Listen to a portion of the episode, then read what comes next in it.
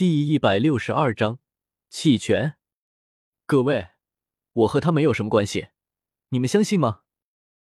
嘴角抽了抽，萧贤看着前面，强颜欢笑的解释道：“只见前面一堆人拿着棍棒、刀枪，团团将萧贤三人围了起来。其中一个看上去是负伤的男子，一脸凶神恶煞的盯着紫妍：‘不是你说你要吃魔兽的吗？’”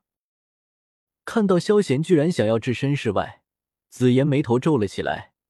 一见人畜无害，很是真诚的提醒道：“萧贤，你是真不知道现在的情况，还他妈是腹黑啊！原来是你指使的！我说这么可爱的小女孩，怎么会干出这事？”听到紫妍这话，富商顿时目光转向了萧贤，脸上满是肯定，怒喝道。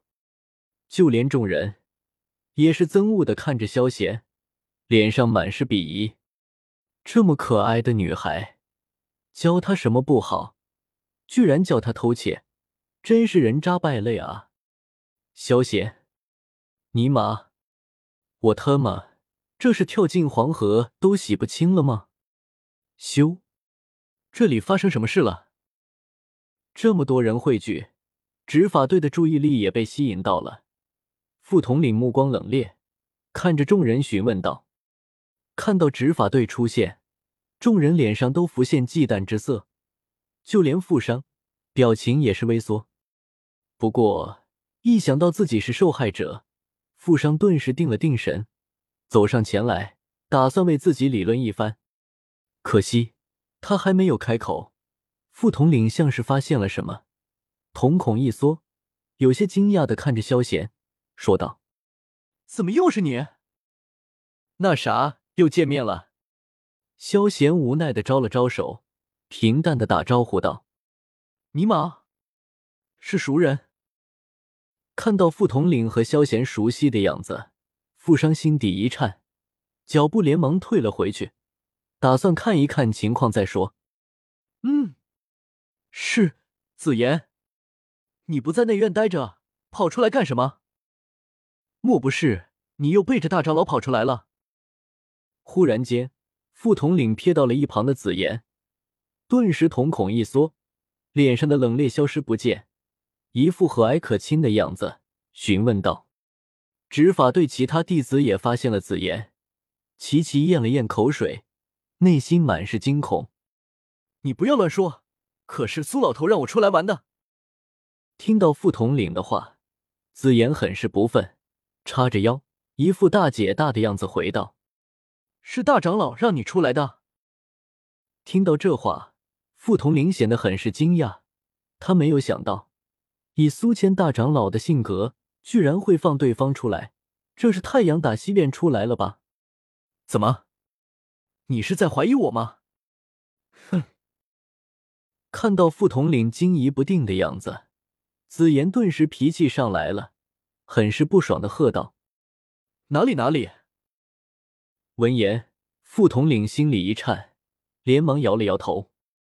对于这位祸害了内院诸位长老的惹祸精，他也很是忌惮。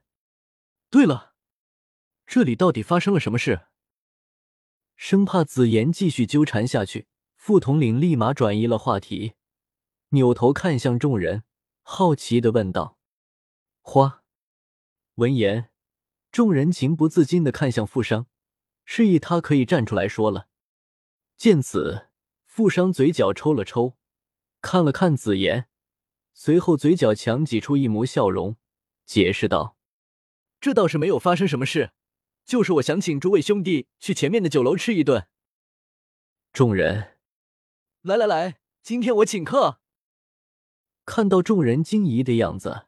富商还真怕他们把事情抖搂出来，连忙催促着大家前去。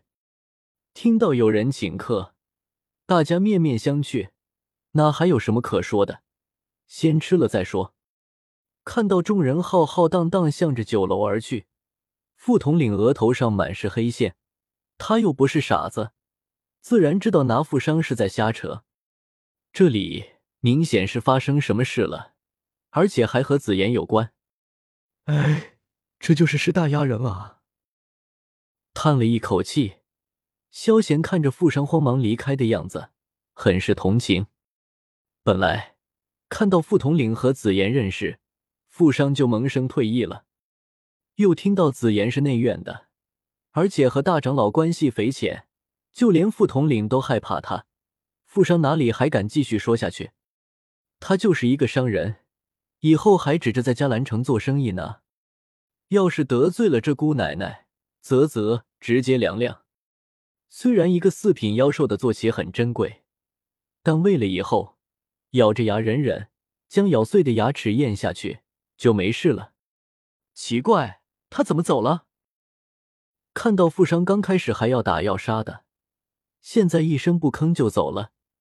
紫妍心里满是疑惑，喃喃自语道：“好了，既然没事了。”我就先走了。听到紫妍这话，已经猜出事情大概的傅统领额头满是黑线，似乎害怕小魔女纠缠上他，说了一句就直接开溜了。既然富商都不追究这事了，那他还管个毛啊！至于其他执法弟子，开溜的速度丝毫不比傅统领慢，可见紫妍的威慑力是如何之大。这东西。你还是给人送回去吧，我没胃口。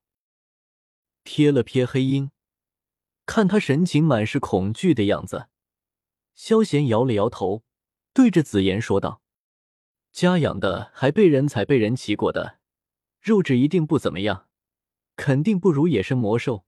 他可没什么胃口。为什么要送回去？”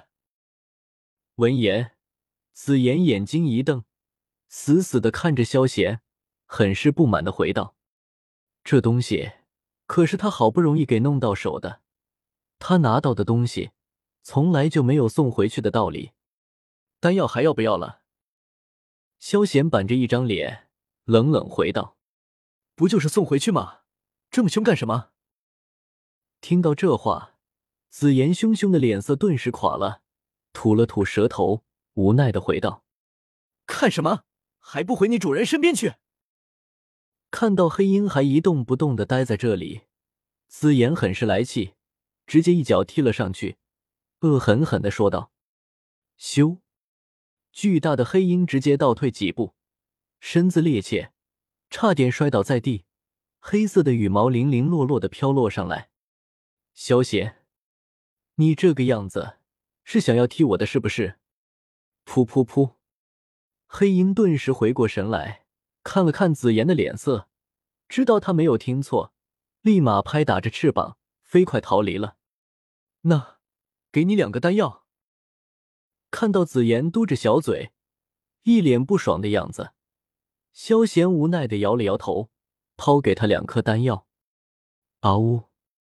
紫妍眼睛一亮，直接飞了起来，将空中的丹药吃入了嘴里。萧贤，我刚刚。不是在遛狗吧？本章完。